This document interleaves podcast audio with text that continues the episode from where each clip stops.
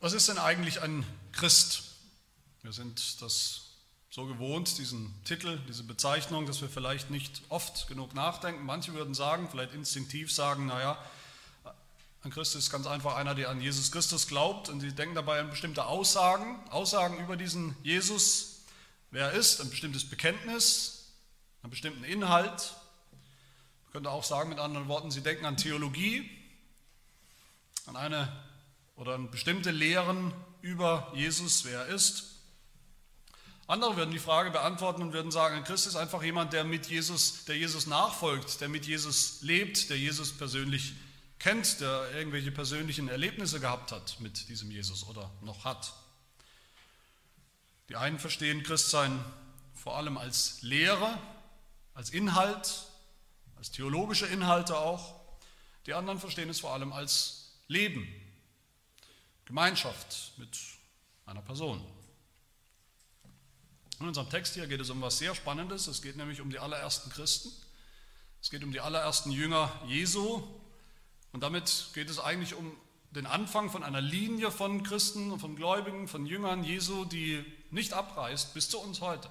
Wir sind auch Jünger Jesu, wir sind auch Christen. Und da sehen wir, wenn wir uns das anschauen, diese ersten Christen, da sehen wir wieder Theologen, die sich irgendwie unter einem Berg von Büchern begraben haben, selbst begraben haben in, an ihrem Schreibtisch, in ihrem Büro, um herauszufinden durch ihre Bücher, wer dieser Jesus wirklich ist, am Schreibtisch sozusagen, die die korrekte Lehre herausfinden wollen. Noch sehen wir Menschen, die einfach auf der anderen Seite so ganz gemütlich mit Jesus zusammen sein wollten, die sich überhaupt nicht darum geschert haben, wer er eigentlich ist, was das Alte Testament möglicherweise über ihn zu sagen hat oder auch nicht, denen es eigentlich relativ egal war, theologisch gesprochen, wer dieser Jesus ist. Beides sehen wir hier nicht. Im Gegenteil, wir finden Menschen, die ganz klar die Wahrheit, eine Wahrheit, eine objektive Wahrheit erkannt haben, das werden wir gleich sehen, was sie erkannt haben, die objektive Wahrheit, wer dieser Jesus wirklich ist, ob man das fühlt oder nicht, ob man das will oder nicht, wer er einfach ist. Die eine Einsicht hatten, eine Erkenntnis hatten in seine Identität, wer er ist, wer dieser Mensch Jesus ist. Eine, man könnte sagen, eine zutiefst theologische Einsicht.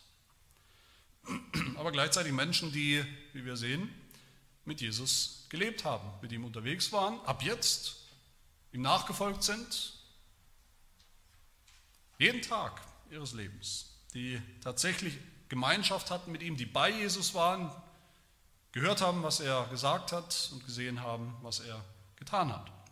Und diese beiden Dinge sehen wir hier, die sind überhaupt kein Widerspruch, ganz im Gegenteil, die gehören beide zusammen für alle Christen, für alle Jünger Jesu.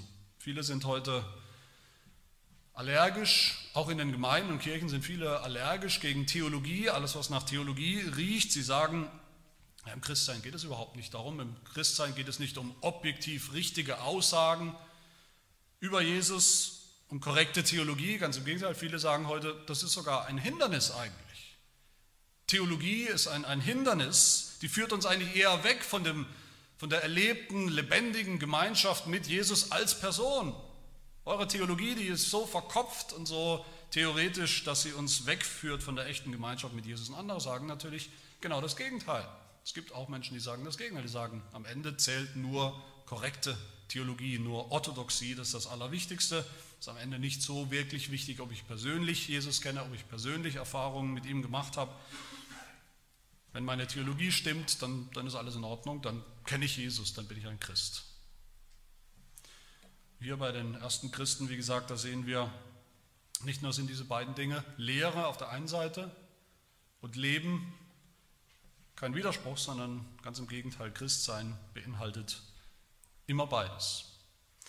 Wir sind ja an einer spannenden Stelle, an einer Schlüsselstelle. Bisher haben wir eigentlich nur Vorbereitung gehört, den Vorbereiter, Johannes den Täufer und von seinen Jüngern, der hatte ja auch Jünger, der war sehr erfolgreich, wie wir wissen. Johannes der Täufer hat, ob er wollte oder nicht, viele Menschen angezogen. Eine ganze Menschenmenge ist ihm gefolgt, war mit ihm unterwegs. Er hatte eigene Jünger, Nachfolger, viele. Und dann kam der Moment, von dem wir schon gehört haben, wo dieser Johannes als Vorbereiter, der immer nur sagen konnte bisher, irgendwann kommt einer, bald kommt einer, bald kommt der Messias, der jetzt sagen konnte, da ist er, da stand der Mensch, Jesus und Johannes hat jetzt hier in unserem Text schon zum zweiten Mal auf ihn gezeigt und gesagt, das ist der, das ist der, auf den alle gewartet haben, das ist der Messias, das Lamm Gottes. Und damit war Johannes ähm, Auftrag und Ziel, eigentlich sein ganzes Leben ist zum Ziel gekommen. Er war angekommen am Ziel. Und genau in diesem Moment verliert Johannes seine Jünger. Sie laufen weg. Vers 37. Seine Jünger sind jetzt nicht mehr ihm nachgefolgt, sondern Jesus. Aber das war überhaupt nicht tragisch für Johannes den Täufer. Im Gegenteil, das war ja immer schon sein Ziel. Sein Ziel war immer, Menschen zu den Messias zu bringen, Menschen mit dem Messias in Berührung zu bringen. Johannes der Täufer wollte eigentlich nie einen, einen eigenen Fanclub. Und diese Jünger des Johannes, von denen hier die Rede ist, die sich jetzt plötzlich, mehr oder weniger plötzlich, Jesus angeschlossen haben, das müssen wir hier auch sehen und begreifen, dass die waren schon ein ganzes Stück weiter als ganz normale Juden zu der Zeit in der Jesus aufgetreten ist. Wir denken oft, und es wird auch manchmal so gepredigt, die ersten Jünger, die Jesus gemacht hat, die sind sozusagen aus dem Blauen heraus ihm einfach nachgefolgt. Jesus war da und plötzlich haben sie sich ihm angehängt, ohne jede Vorbereitung. Aber das ist natürlich nicht richtig. Bei Johannes sehen wir das sehr deutlich. Die ersten Jünger Jesu, das waren zuerst Jünger des Johannes, des Johannes des Täufers gewesen. Oder zumindest aus seinem Dunstkreis. Die hatten gehört, die ganze Vorbereitung. Die hatten den Ruf des Johannes gehört. Den Ruf, dass der Messias jetzt gleich kommt zu ihrer Lebzeit, in ein paar Tagen oder Wochen kommt. Und dass es deshalb höchste Zeit ist, sich vorzubereiten, bevor er kommt und auf sein Kommen. Den Ruf zur Buße, zur Umkehr, die Sünde einzugestehen sich selbst und die Sünde zu bekennen.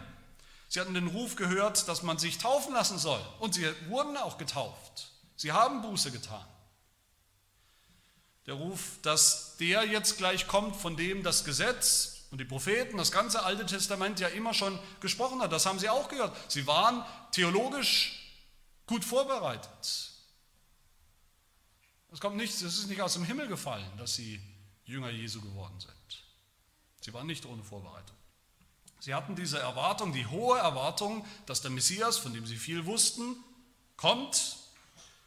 Und sie waren auch unzufrieden können wir schließen.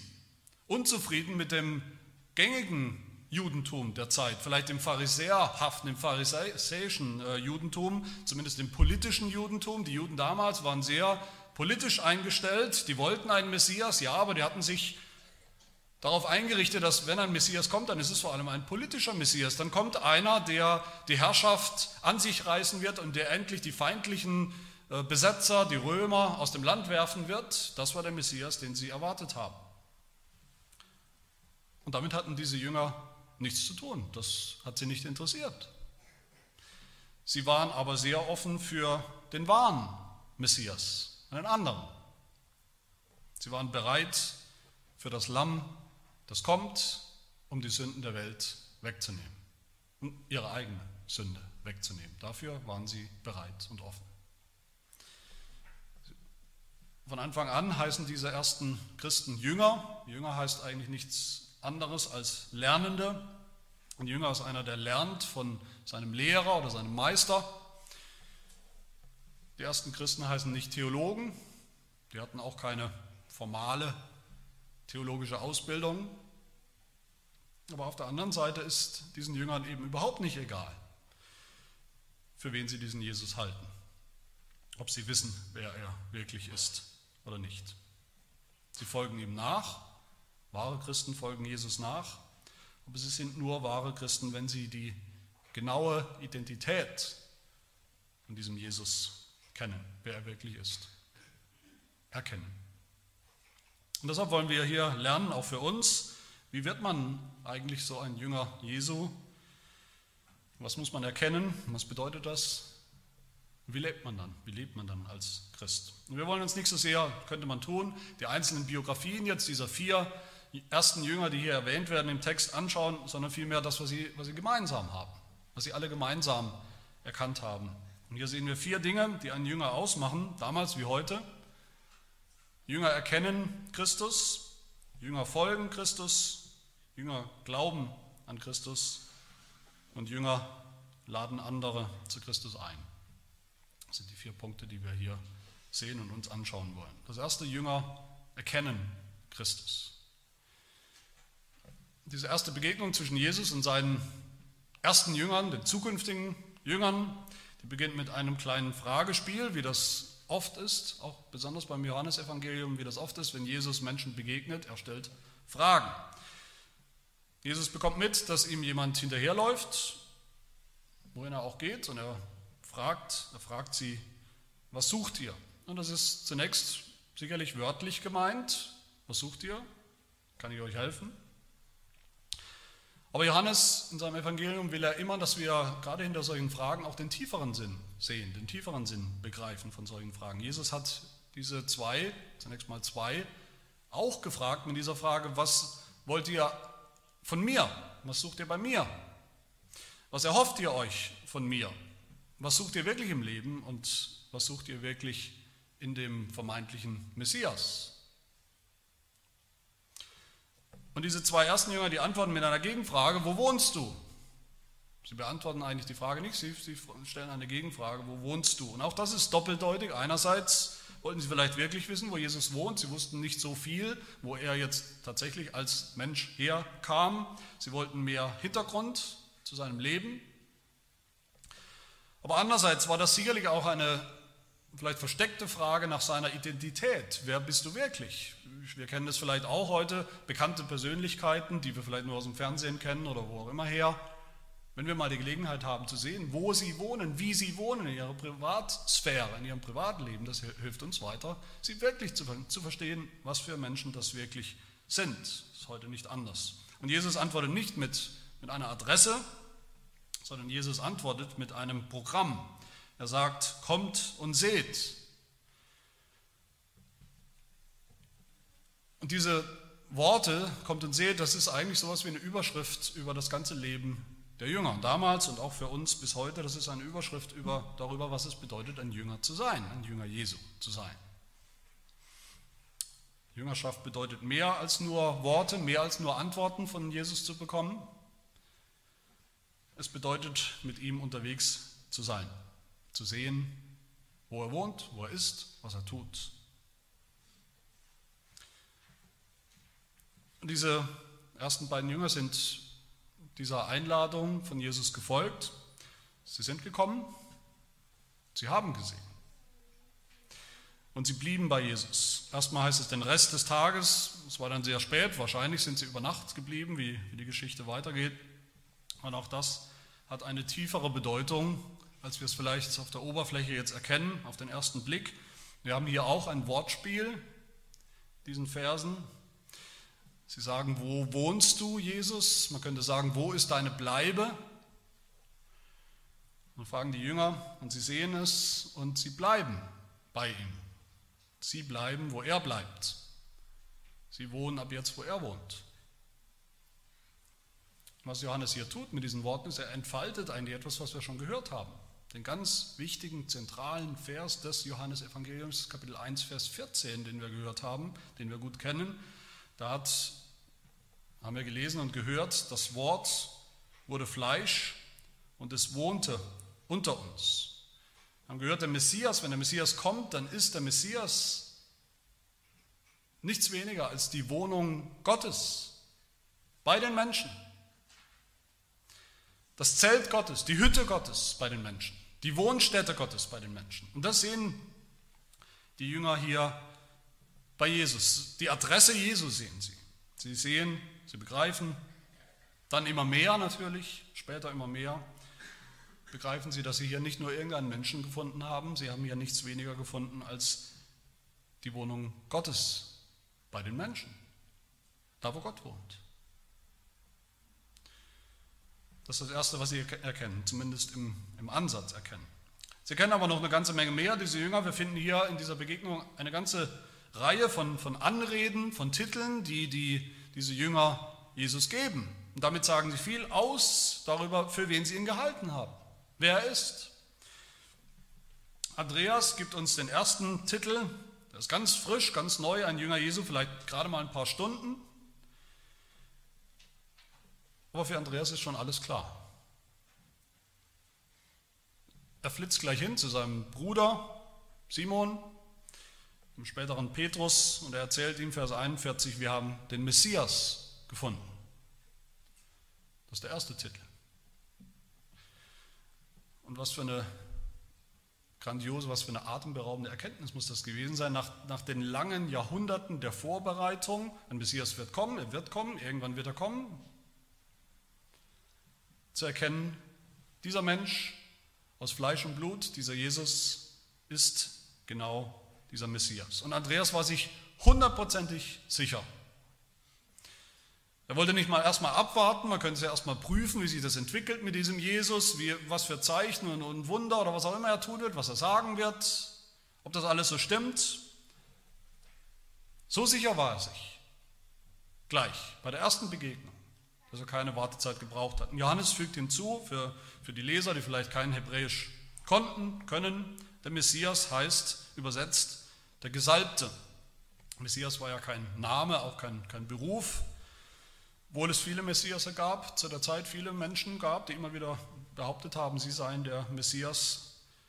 Aber Andreas wusste, es gibt nur einen, der wirklich passt, der alles erfüllt, was gesagt wurde, vorher gesagt wurde über diesen Messias im Alten Testament, der wirklich von Gott kommt, der wirklich von Gott eingesetzt ist, gesalbt ist. Messias ist der Gesalbte zu dieser Aufgabe, der Messias, der Retter der Welt zu sein, der Retter der Welt von, von ihren Sünden zu sein. Da kann es nur einen geben und das war dieser Jesus. Und wenn wir das hören, Messias, dann bedeutet das natürlich auch, dass wir so eine scharfe Trennlinie, wie wir es manchmal machen, zwischen den Gläubigen im Alten Testament und den Gläubigen im Neuen Testament überhaupt nicht machen können. Die Gläubigen im Alten Testament, klar, die haben geglaubt an den Messias, der kommen wird. Aber hier haben wir Gläubige im Neuen Testament, die ersten Jünger Jesu, die auch geglaubt haben an den Messias, an nichts und niemand anderes. An den Messias, der jetzt natürlich gekommen ist, der leibhaftig da ist, aber an ein und dieselbe Person. Der zweite Titel, den die Jünger Jesu geben, das ist Rabbi. Das war damals ein relativ verbreiteter Name oder Titel, ein Ehrentitel, könnte man sagen, für diese Lehrer, von denen es ja viele gab. Vers 38 sagen sie, Rabbi, Lehrer heißt das. Vielleicht haben sie da noch Jesus ein bisschen eingereiht in die Reihe von anderen berühmten Lehrern, die große Weisheit erkannt und verbreitet haben. Die wichtigen Lehrer in Israel, die wichtigen Schulen, die es gab, auch unter den Juden. Aber in Vers 49 sehen wir, Nathanael sagt nochmal Rabbi zu Jesus. Aber da war schon alles ganz anders. Da ist nicht die Rede von Jesus als einem Rabbi von vielen, sondern er ist da eindeutig der einzige Rabbi, der einzige, der es wert ist, Lehrer genannt zu werden, weil er derjenige ist, der uns alles sagt und offenbart, weil er derjenige ist, wirklich, der von Gott kam, der uns allein sagen kann, wie Gott ist, wie das Heil passieren wird, der aus dem Schoß Gottes kommt, wie wir es gehört haben, mit einer Botschaft, wie sie niemand anders hat, kein anderer Rabbi. Der dritte Titel oder Beschreibung, den wir finden in Vers 45, da sagt Philippus, der jetzt auch Jesus nachfolgt, wir haben den gefunden, von welchem Mose im Gesetz und die Propheten geschrieben haben. Jesus, den Sohn Josefs von Nazareth. Auch das ist Einerseits ja das Bekenntnis von jemandem, bei dem was passiert ist, wo sich was verändert hat, aber es ist auch ein, ein tief, eine tief theologische Erkenntnis. Die Juden hatten das Alte Testament, die kannten ihr Altes Testament, das haben sie gelesen, das haben sie studiert. Und Philippus kam jetzt schon nach dieser kurzen Zeit zu, der, zu dem Schluss, zu der Erkenntnis, der da, der hier steht, dieser Jesus, das ist kein anderer als der, von dem wir immer schon gelesen haben. im Alten Testament. Überall. Das ganze Gesetz, fünf Bücher Mose und die Propheten. Er ist derjenige, auf den uns das Gesetz immer schon hingewiesen, hingetrieben hat. Das Gesetz, das uns zeigt, welchen Maßstab Gott hat, was Gott von uns fordert, nämlich absolute, vollkommene Heiligkeit, vollkommenen Gehorsam. Das fordert das Gesetz. Das Gesetz, das erfüllt werden muss, erfüllt werden wird, das gehalten werden muss. Das ist dieser Jesus, jeden Tag haben sie das gesehen, die Jünger, wie er das getan hat.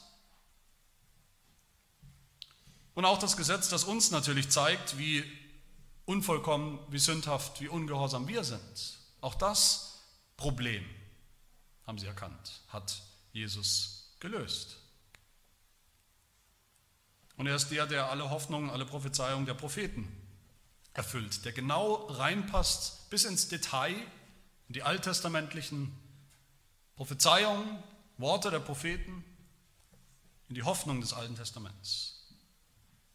Er passt genau rein und nur er.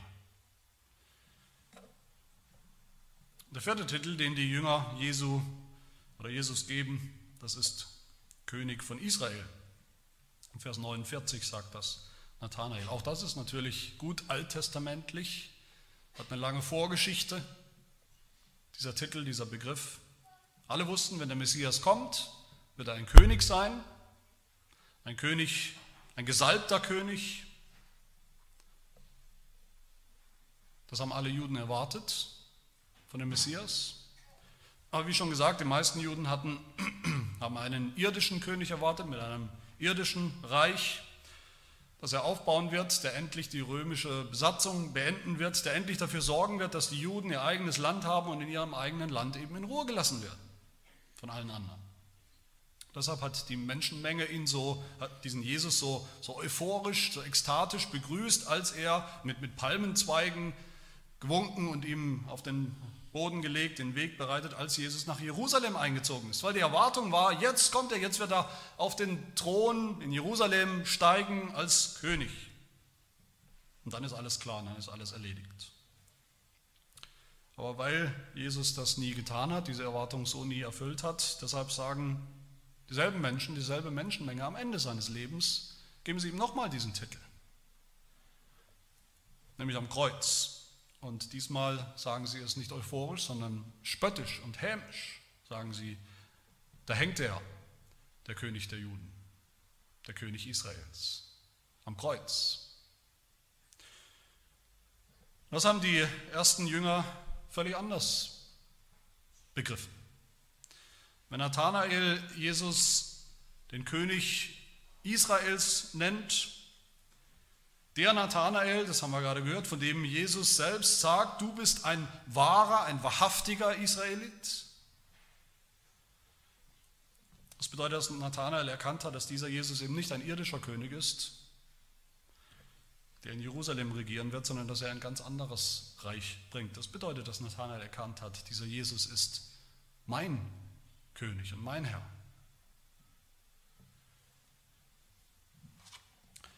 Der fünfte Titel für Jesus, auch von Nathanael, das ist der Sohn Gottes.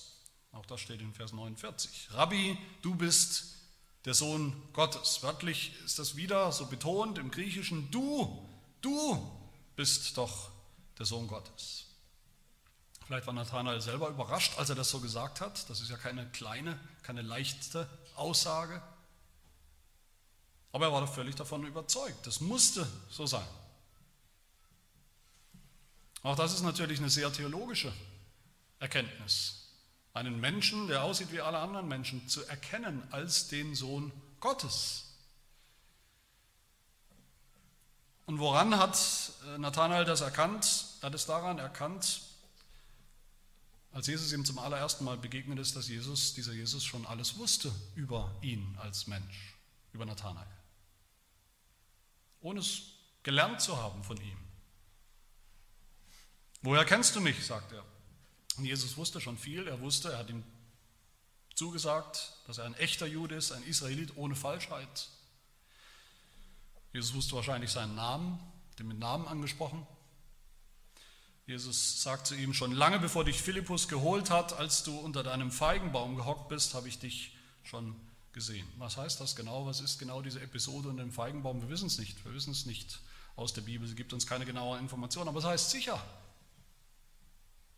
dass Jesus alles sieht, schon immer alles gesehen hat über diesen Nathanael. Auch die scheinbar völlig unwichtigen Augenblicke und Momente seines Lebens hat Jesus immer schon gesehen.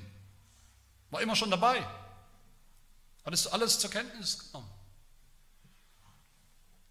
Das heißt, dass Jesus alles sieht, dass er allwissend ist, allsehend ist, durch die Zeit hindurch. Der Feigenbaum, der kann auch alles und nichts bedeuten, aber das war damals oft der Ort, wo man im Schatten gesessen ist, in der, in der heißen Wüste im Schatten gesessen hat, um zu lesen, zu studieren, zu meditieren, vielleicht zu beten. Vielleicht ist das hier gemeint. Ein Ort der Einsamkeit, vielleicht war das gerade das Besondere, dass Nathanael wusste, er war ja ganz allein da unter diesem Feigenbaum. Es konnte ihn eigentlich niemand sehen. Aber Jesus hat ihn gesehen. Nathanael, Jesus hat Nathanael vielleicht dabei gesehen, wie der das Alte Testament gelesen hat oder darüber nachgedacht hat oder den Messias erwartet hat und dafür gebetet hat, dass der Messias kommt was seine Erwartung ja war. Wie auch immer klar ist, dass das, was Jesus gesagt hat, was Jesus hier zu Nathanael gesagt hat, das hatte so eine Durchschlagskraft, das war so eindeutig, dass Nathanael sofort wusste, dieser ist, dieser kann nur der Sohn Gottes sein, dieser kann nur selbst Gott sein. Nur wenn er Gott ist, kann er all das wissen gibt keine andere Erklärung. Und so sind diese beiden Titel, die Nathanael Jesus gibt, einerseits sind es wichtige theologische Erkenntnisse, ja, aber es ist viel mehr. Das sind auch, das ist auch Anbetung. Du bist wirklich der Sohn Gottes. Du bist wirklich der wahre König, der wahren Israeliten. Das kann man nicht aussprechen ohne Anbetung. Und der letzte Titel, den wir hier finden, den geben nicht die Jünger Jesus selbst, sondern den gibt er sich selbst. Das ist der Titel Menschensohn, Vers 51. Jesus zeigt sich hier, Jesus offenbart sich hier selbst als dieser Menschensohn. Ich glaube, das gilt für alle diese Titel, die wir gerade gehört haben, inklusive diesem Titel Menschensohn dass all diese Dinge nicht, in Wirklichkeit nicht der Schlauheit dieser ersten Jünger entspringen, weil sie eben so gute Theologen waren, weil sie so schlau waren und so gute Einsichten und Erkenntnisse hatten. Das sind alles Kombinationen, diese Titel, diese Erkenntnisse. Eine Kombination davon einerseits, ja, dass die Jünger richtig einschätzen, was hier passiert, richtig einschätzen, wer hier vor ihnen steht, dass sie eins und eins zusammenzählen aus dem Alten Testament, die ganzen Aussagen im Detail, alles passt, sie kombinieren richtig. Ja, das haben sie getan. Aber andererseits sind all diese Dinge ganz klar auch Offenbarung.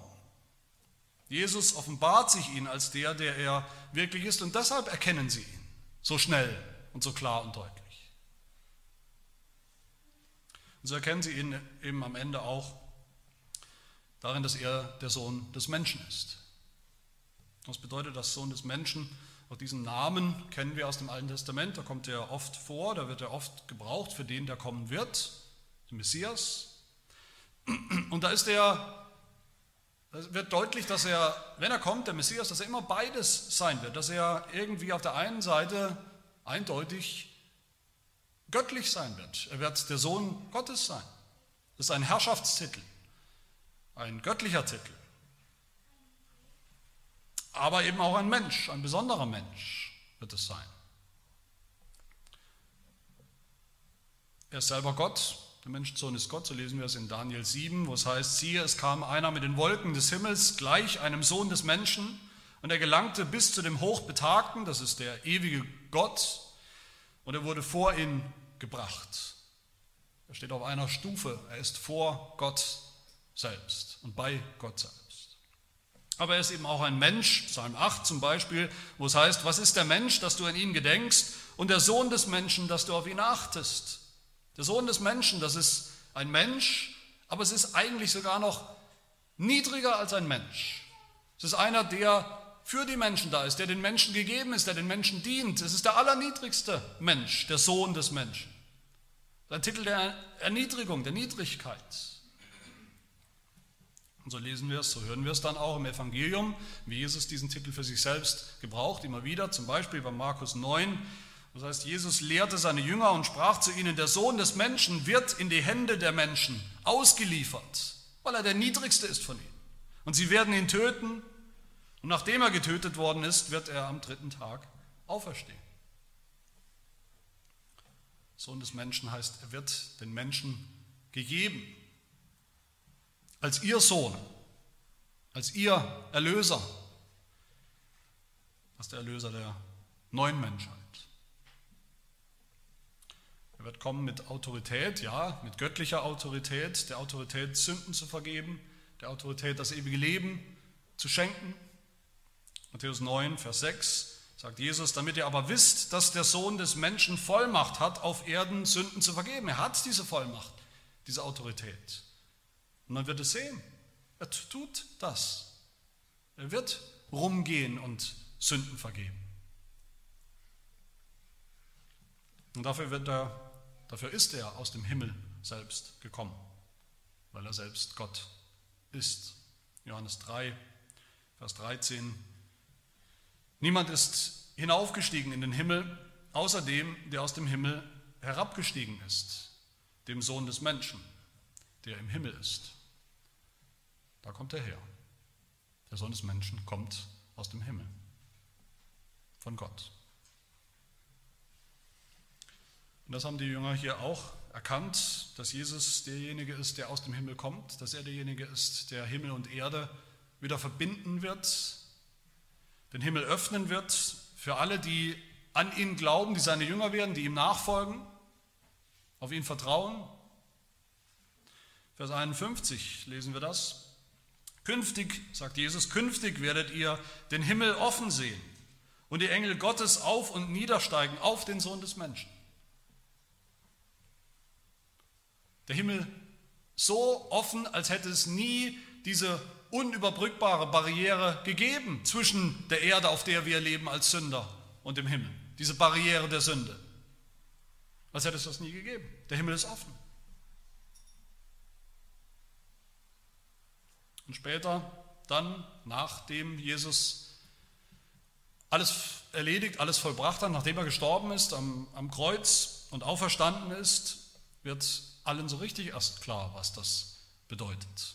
Stephanus, ein, ein anderer Jünger später, von dem heißt es in der Apostelgeschichte Kapitel 7, er blickte zum Himmel empor und sah die Herrlichkeit Gottes und Jesus zur Rechten Gottes stehen. Und er sprach, siehe, ich sehe den Himmel offen und den Sohn des Menschen zur Rechten Gottes stehen.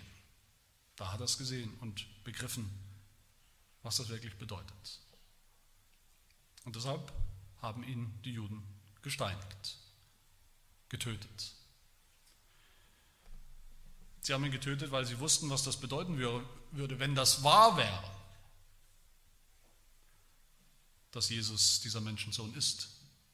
Dann wäre Jesus selbst Gott.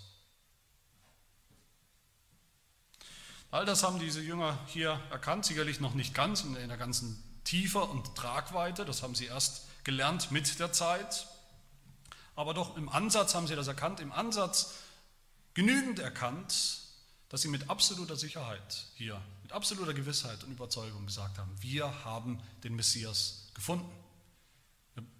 Können aufhören zu suchen, aufhören zu hoffen und zu erwarten. Haben wir diese Dinge auch erkannt?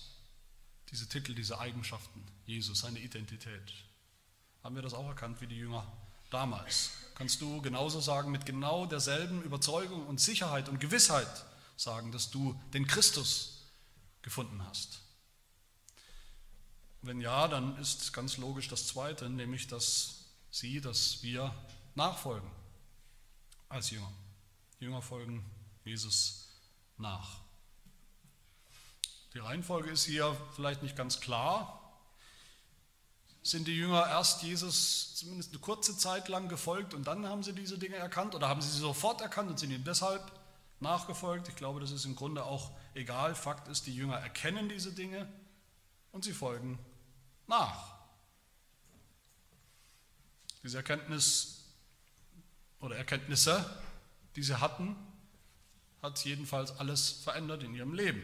Andreas hat den Messias gefunden und sein Leben läuft jetzt in ganz anderen Bahnen als vorher, hat nicht mal mehr Zeit, seinen eigentlichen Beruf, den Fischerberuf, auszuüben. Der zweite Jünger, der nachgefolgt ist, der hier keinen Namen hat, der auch später im Evangelium keinen Namen hat, der immer wieder auftaucht, aber keinen Namen hat, der heißt immer nur der Jünger, den Jesus geliebt hat. Und das ist mit ziemlicher Sicherheit Johannes, der Schreiber des Evangeliums, Johannes selbst, der dieses Evangelium geschrieben hat. Und natürlich sehen wir, das ganze Evangelium, das er geschrieben hat, ist der Beweis dafür, wie sehr die Begegnung mit Jesus hier schon und dann in Folge auch sein ganzes Leben umgekrempelt, sein ganzes Leben verändert hat. Und Simons Leben, auch das wird natürlich völlig umgekrempelt. Ab jetzt, ab diesem Zeitpunkt, er bekommt einen anderen Namen. Jesus gibt ihm als Gott mit seiner Autorität und, und Vollmacht gibt er ihm einen neuen Namen, ein neues Programm, ein neues Leben, wenn man so will. Er sagt, du sollst jetzt Petrus heißen, Fels, weil du zu einem Felsen werden wirst, zu einem Felsen der Jünger, zu einem Felsen der Gemeinde. Und auch Nathanaels Leben verläuft dann ab jetzt völlig anders. Am Anfang sehen wir, er ist er noch ein bisschen ungläubig. Ich weiß nicht, welche schlechte Erfahrungen er gemacht hat mit, mit Nazareth. Wir kennen das auch, diese, diese kleinen Streitigkeiten zwischen Nachbardörfern oder so. Auf jeden Fall sagt er, was kann denn aus Nazareth Gutes kommen? Aber Jesus bestätigt, dass er ein wahrer Israelit ist, durch und durch. Wie wird man ein wahrer Israelit? Wie wird man ein wahrer Jude, indem man den Messias erkennt? Einmal und dann für immer. Unter diesen ersten Jüngern sind immerhin einige, die später Apostel werden, wichtige Säulen in der Gemeinde, aber gerade nicht, weil sie so besonders geeignete Kandidaten gewesen wären von Anfang an, eben besonders gut ausgebildete Theologen oder was auch immer. Davon ist gerade nicht die Rede, sondern weil sie diese lebensverändernde Begegnung hatten mit Jesus, eine Erkenntnis, die alles anders gemacht hat, nach der nichts mehr ist, wie es vorher war. Nichts mehr in ihrem ganzen Leben nicht mehr. Alles ist anders. Eine Erkenntnis, die sie zum Glauben geführt hat. Das ist mein dritter Punkt Jünger glauben an Christus. Nathanael ist der allererste, ich weiß nicht, ob euch das bewusst war, ist der allererste im Neuen Testament, von dem ausdrücklich gesagt wird, dass er geglaubt hat an Jesus. Im Johannesevangelium eindeutig der allererste. Vers 50 sagt Jesus zu ihm, du glaubst. No, noch hat er geglaubt in allererster Linie wegen, wegen diesem Wunder, dass Jesus alles wusste, dass Jesus ihn immer schon gesehen hat, dass Jesus alles wusste über ihn. Deshalb hat er geglaubt in erster Linie, aber das ist ein, ein guter Anfang, ein richtiger Anfang. Durch dieses Wunder hat er erkannt, wer kann Wunder tun? Nur Gott selbst. Wahre Wunder. Wir dürfen davon ausgehen, dass auch die anderen geglaubt haben in diesem Moment, in dieser Begegnung mit Jesus ab diesem Moment. Oft wird gesagt und gepredigt über diese ersten Jünger, die Jesus hatte, dass sie ein Beispiel sind für uns. Schaut sie euch an. So haben sie geglaubt. So sollt ihr auch glauben. Das ist sicher nicht verkehrt. Aber diese ersten Jünger haben doch eine ganz besondere Rolle. Sie sind nicht einfach Beispiele für uns. Sie sind viel mehr als Beispiele für uns, wie wir eben auch leben und, und auch glauben sollen. Uns unterscheidet von diesen ersten Jüngern, dass sie ja wirklich Augenzeugen waren. Sie wurden verändert durch die Begegnung mit dem echten Jesus, leibhaftig stand er vor ihnen und leibhaftig sind sie ihm nachgefolgt. Die Gemeinschaft mit ihm war immer auch leibhaftig. Sie waren da bei ihm, sie haben alles gesehen, sie haben alles gehört. Anders als wir. Sie sind die ersten Zeugen, sie sind die, die eigentlichen und die wichtigsten Zeugen, die Augenzeugen. Und dieses Zeugnis ist das, was wir brauchen. Es ist nicht dasselbe Zeugnis, wie wenn wir heute Zeugnis geben von dem, was wir erlebt haben. Es ist nicht dasselbe. Es ist grundlegend für alle Zeiten. Nur sie waren dabei, nicht spätere Generationen von Jüngern. Und ihr Zeugnis ist das, was wir brauchen. Ihr Zeugnis ist das, was wir auch glauben dürfen, glauben sollen. Natürlich sollen wir glauben. Christen glauben, das wissen wir alle, aber Christen glauben nicht einfach so, wir glauben nicht einfach so im Vakuum, wir glauben nicht einfach, weil wir, die wir halt hier sitzen, sind halt einfach leichtgläubige Menschen, was man uns sagt, das glauben wir halt. Auch ohne Grundlage, auch ohne Gewissheit, ohne Sicherheit, ohne Fakten, das ist nicht der Fall. Wir glauben auf dieser Grundlage, dass dieses Zeugnis, was diese Jünger gegeben haben, wahr ist, objektiv wahr ist, wahr bleibt. So wie es in der Bibel steht, für uns, die wir nicht dabei waren, die wir Jesus nicht mit eigenen Augen gesehen haben, die wir nicht leibhaftig ihm nachfolgen können. So sagt Johannes am Ende seines Evangeliums, seines Zeugnisses, Kapitel 20, sagt er, dies alles aber ist aufgeschrieben, was damals passiert ist, was die Jünger gesehen, erkannt haben, ist aufgeschrieben, damit ihr glaubt, dass Jesus der Christus ist, der Messias, der Sohn Gottes. Und damit ihr durch den Glauben Leben habt in seinem Namen.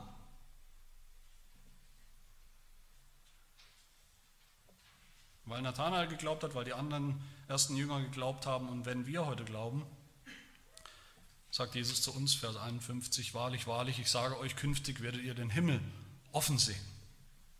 Der Glaube an diesen Messias, den Menschensohn, öffnet uns den Himmel.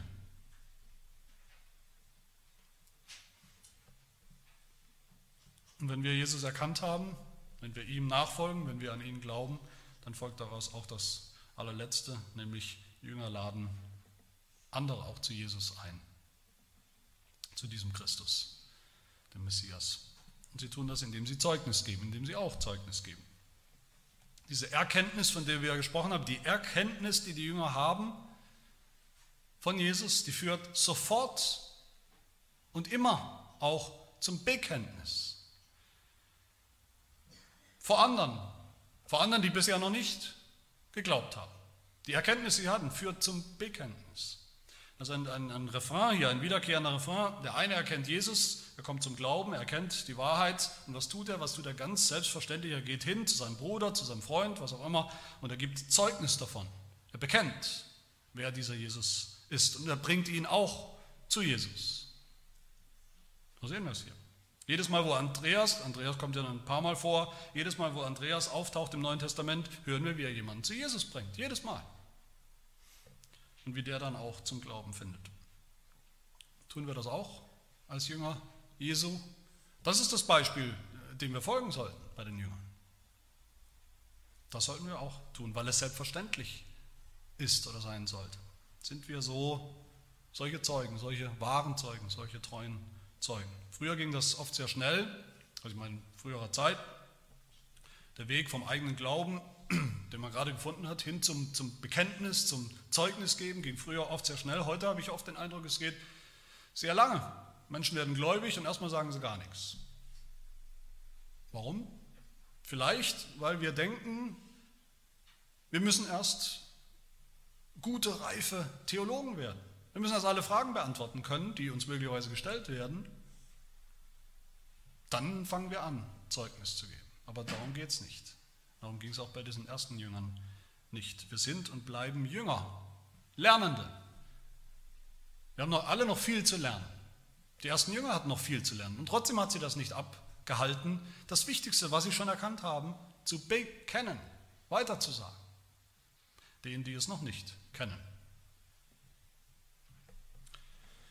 Es geht darum, eigentlich nur darum, Menschen mit Jesus in Verbindung zu bringen. Die eigentliche Überzeugungsarbeit tun sowieso nicht wir, die tut Jesus selbst. Durch den Heiligen Geist, durch sein Wort. Aber dazu gebraucht er uns, dazu gebraucht er unser Zeugnis von ihm. Nochmal an die Frage vom Anfang anzuknüpfen, was ist eigentlich ein Christ? Ein Christ heißt Christ, weil er den Christus erkannt hat, ganz logisch den Messias erkannt hat. Jesus ist der Messias, Jesus ist der, um den es immer schon ging, im Alten Testament ging und der gekommen ist im Neuen Testament. Ein Christ hat das erkannt, hat Christus erkannt. Ein Christ folgt ihm nach mit seinem ganzen Leben, mit einem Leben, das verändert worden ist durch diese Begegnung, durch diese Erkenntnis von Jesus. Ein Christ glaubt, vertraut ihm, vertraut Christus jedem Tag, an jedem Tag seines Lebens und er geht hin und er lädt andere ein, das genauso zu tun. es genauso zu glauben. Möge Gott uns das schenken, dass wir solche Jünger sind, solche wahren Jünger, denen der Himmel offen steht, die ihr Heil finden, gefunden haben in Jesus und die anderen auch helfen, das genauso zu finden, das genauso zu glauben. Amen. Wir beten.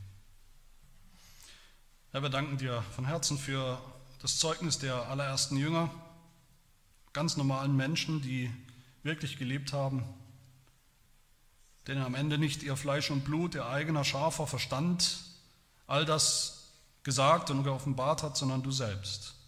In der Begegnung mit dir haben sie das erkannt. Menschen, die von dem, was sie gesehen haben, was sie erkannt haben, so radikal verändert worden sind, dass es nur eine vernünftige Erklärung dafür gibt, nämlich dass du, dass Jesus der war, der sagt, er ist. Ich schenke, dass wir auch so verändert sind, dass wir glauben, dass wir nachfolgen, Jesus, wohin er uns auch führt, dass wir auch Zeugen sind in dieser Welt und dass so noch viele Jünger gewonnen werden und deine Gemeinde wächst zum Lob deiner Gnade und deiner Herrlichkeit. Amen.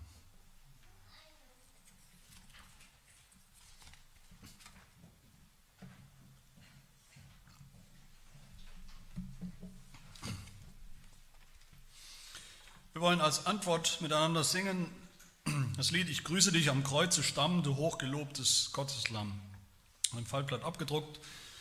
Wir singen das zu der Melodie von Psalm 68, die wir alle gut kennen. Wir erheben uns und singen die zwei Strophen.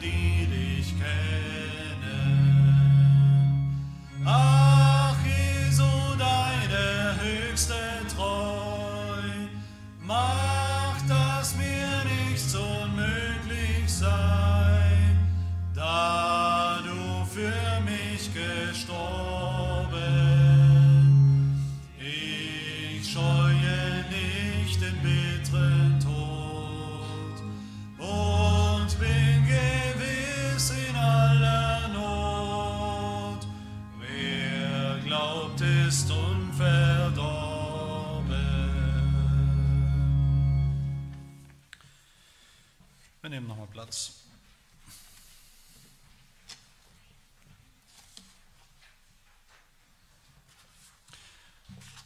Wir wollen unsere Fürbitte vor Gott bringen. Lass uns beten. Himmlischer Vater, du hast uns reich beschenkt mit lauter Segen, so viel, dass wir ihn gar nicht zählen oder begreifen können, dass wir ihn oft nicht mal bemerken, oft sogar undankbar sind dafür. Aber wir danken dir, dass du uns in das Licht deiner Wahrheit geführt hast zur Erkenntnis unseres Herrn Jesus Christus, wer er wirklich ist und was er für uns bedeutet.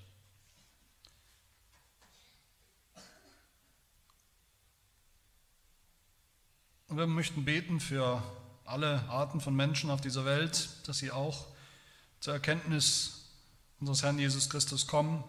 Wir beten für die Ausbreitung des Evangeliums, dass es überall verkündigt und gepredigt wird und gehört und geglaubt wird auf der ganzen Welt, sodass alle mit einstimmen in das Lob, den Lobpreis Israels. Sende dazu auch Prediger, Pastoren aus, dass sie ihre, ihren Auftrag, ihre Pflicht ausrichten. Vernichte alle Irrlehrer, die Irrlehre, die bösen Wölfe im Schafspelz, die nicht dieses reine Evangelium verkündigen, die nicht deine Ehre suchen, sondern ihre eigene Ehre, sich selbst einen Namen machen wollen und die nicht auf das Heil von Menschen bedacht sind. Herr, bewahre deine Kirche auf der ganzen Welt, halte sie zusammen in der Einheit des wahren Glaubens an den einen Herrn und in einem Leben, das diesem Glaubensbekenntnis entspricht. Hilf, dass so dein Reich kommt von Tag zu Tag. Zerstöre das Reich des Feindes, des Satans, bis es äh, vollendend, vollends vernichtet wird. Wir beten für die Mission unter den Völkern, die deinen Namen noch nicht kennen, das Evangelium nicht kennen, die Mission auch unter den Juden, unter den Muslimen und anderen Religionen, die nichts anderes tun, als einen falschen Messias noch heute zu erwarten und die so ohne wahre Hoffnung sind und ohne den wahren Gott. Deswegen auch die Ausbreitung des Evangeliums, die Verkündigung des Evangeliums unter denen, die noch in die Kirche kommen, die sich noch Christen nennen, die aber längst alle möglichen Dinge glauben, aber nicht mehr deine Wahrheit, die sich an alles halten, aber nicht an dein Wort, an deinen Messias. Segne dazu auch die Ausbildung von Pastoren, theologische Seminare, die das treu tun. Wir bitten auch weiterhin um deinen Segen für die Arbeit des RTS, dass es blühen und gedeihen möge und wir in zukünftigen Jahren, Jahrzehnten sehen, wie viele treue Arbeiter dadurch in deine Ernte ausgesandt werden können. Wir beten auch für die staatliche Macht und Obrigkeit in unserem Land, alle, die du mit Autorität ausgestattet hast. Gib, dass sie diese Aufgabe so ausrichten, durch dein Wirken, dass die Herrschaft unseres Königs Jesus Christus nicht verleugnet wird. Hilft, dass sie für Recht sorgen und nicht für Unrecht, das Unrecht nicht durchgehen lassen. Hilft, dass sie auch dafür sorgen, dass dein Volk, wir, die Gemeinde, ein Leben führen können ohne Verfolgung, ein Leben, wo wir in aller Freiheit auch deinen Namen bekennen können. Wir bitten dich aber auch für die, die in Regionen wohnen, wo sie auch heute Verfolgung erleben müssen, Nachteile, Leid erleben müssen, weil sie sich treu bekennen zu Jesus Christus. Tröste sie, sei ihnen besonders nah, womöglich befreie sie aus der Hand ihrer Verfolger und Peiniger.